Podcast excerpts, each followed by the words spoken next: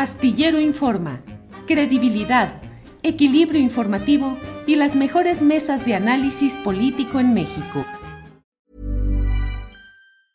I'm Sandra, and I'm just the professional your small business was looking for. But you didn't hire me because you didn't use LinkedIn jobs. LinkedIn has professionals you can't find anywhere else, including those who aren't actively looking for a new job but might be open to the perfect role, like me.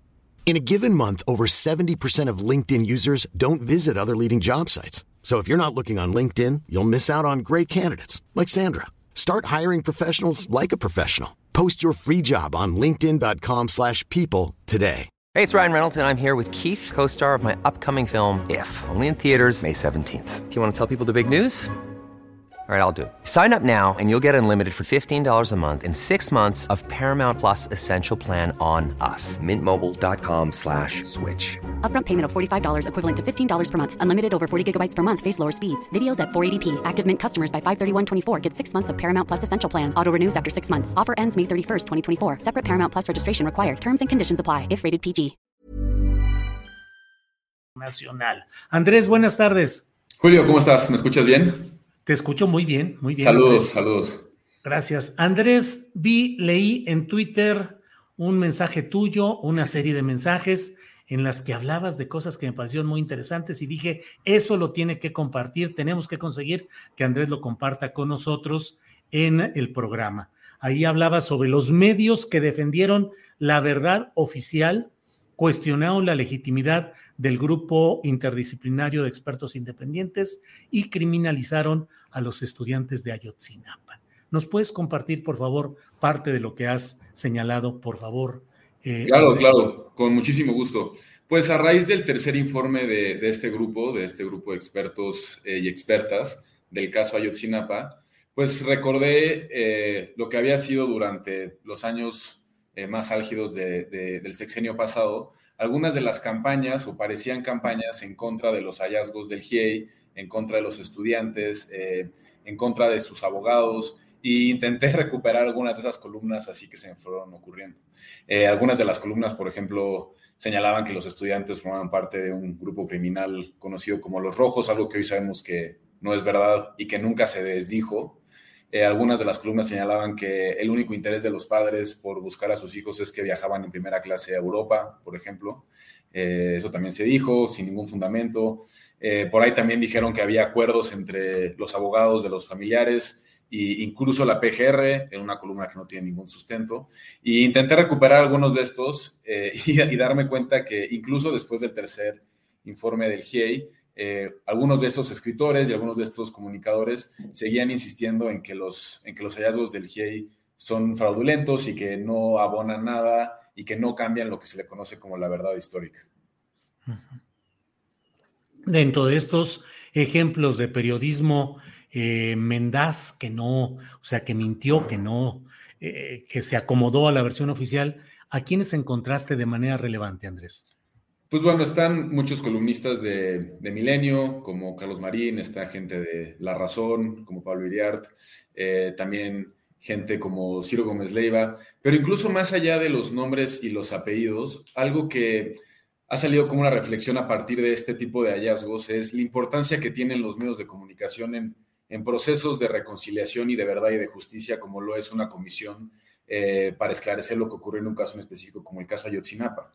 Y, ahí tenemos que entender que cuando existen estos procesos de, de, verdad y de reconciliación, los medios de comunicación juegan un papel fundamental en cómo se cambian las narrativas y cómo logramos tener una reconciliación que incluso supere a las, a las personas agraviadas, en este caso los familiares de los 43 o los familiares de las personas que, que sufrieron algún tipo de, de, no sé, ejecuciones o heridas aquella noche, sino sanar como sociedad y lograr entender que lo que pasó ahí va más allá de un pleito con la presidenta municipal o el presidente municipal que se mencionó, se mencionó en algún momento, o una pandilla, una pelea entre pandillas que también se mencionó. Y, creo que ahí hay también un, una suerte de deuda histórica por parte de los medios de comunicación en cómo a lo largo de muchos años eh, repitieron este tipo de hallazgos como los que te mencionaba anteriormente y que no nos ayudan a transformar realmente eh, una sociedad que está muy, muy dolida y muy dañada por crímenes de este tipo, porque las desapariciones ocurren todos los días, no nada más ocurrió en el caso igual, lastimosamente, pero la manera en la que hablamos de ellos es como Si nada más fue un ajuste de cuentas, ya está, que no pasa nada, ¿por qué gastamos recursos en este tipo de, comisiones? ¿Por qué gastamos recursos en este tipo de expertos? Y, entonces ahí también hay que cuestionarnos, pues, ¿cuál es el interés de no querer conocer más sobre qué pasó esa, noche y, poder investigar más allá de nada más lo que se nos dijo en aquellas conferencias de prensa en donde quienes las informaron se cansaron muy rápido, ¿no? Sí, Andrés, fíjate que te digo un poco hasta mi propia experiencia porque sucede que muy pocas voces mantuvimos la crítica abierta, directa, respecto a la mentira histórica que presentaba, yo solía decirle en la columna astillero, solía decirle el fabulador general de la República, eh, eh, Jesús Murillo Caram, y el responsable histórico que era Enrique Peña Nieto. Pero era apabullante la versión y la insistencia burlona, incluso. Eh, yo recuerdo algunas expresiones pues francamente soeces de Carlos Marín respecto a los eh, eh, jóvenes estudiantes, algunas, hasta una película, un, libro, un documental hubo de Jorge Fernández Menéndez para documentar y para apoyar esa presunta verdad histórica oficial. Y el problema está, Andrés, que así se va construyendo la percepción social. Así se va construyendo la idea generalizada de que algo es de una manera y en este caso con un periodismo o con figuras de periodismo adosadas, acomodadas a los intereses del poder político y económico en turno, Andrés. Déjame ponerte un ejemplo que es, yo creo, paradigmático en América Latina. El caso de Perú. Hiring for your small business? If you're not looking for professionals on LinkedIn, you're looking in the wrong place. That's like looking for your car keys in a fish tank. LinkedIn helps you hire professionals you can't find anywhere else, even those who aren't actively searching for a new job but might be open to the perfect role. In a given month, over 70% of LinkedIn users don't even visit other leading job sites. So start looking in the right place. With LinkedIn, you can hire professionals like a professional. Post your free job on linkedin.com slash people today. Hey, it's Ryan Reynolds, and I'm here with Keith, co-star of my upcoming film, If, only in theaters May 17th. Do you want to tell people the big news? All right, I'll do Sign up now and you'll get unlimited for $15 a month in six months of Paramount Plus Essential Plan on us. Mintmobile.com slash switch. Upfront payment of $45 equivalent to $15 per month. Unlimited over 40 gigabytes per month. Face lower speeds. Videos at 480p. Active Mint customers by 531.24 get six months of Paramount Plus Essential Plan. Auto renews after six months. Offer ends May 31st, 2024. Separate Paramount Plus registration required. Terms and conditions apply if rated PG. Eh, en el año 2001, Perú inicia una comisión de la verdad y de reconciliación para los crímenes que habían ocurrido durante estos 20 años de, dictadura en el que el país era gobernado por Alberto Fujimori. Y Perú echó toda la carne al asador. O sea, no se fue solamente con bajos mandos o con algunas representantes de diferentes bandos, sino que se fue hasta con el mismísimo presidente. Y hubo un esfuerzo de rendición de cuentas muy importante en Perú.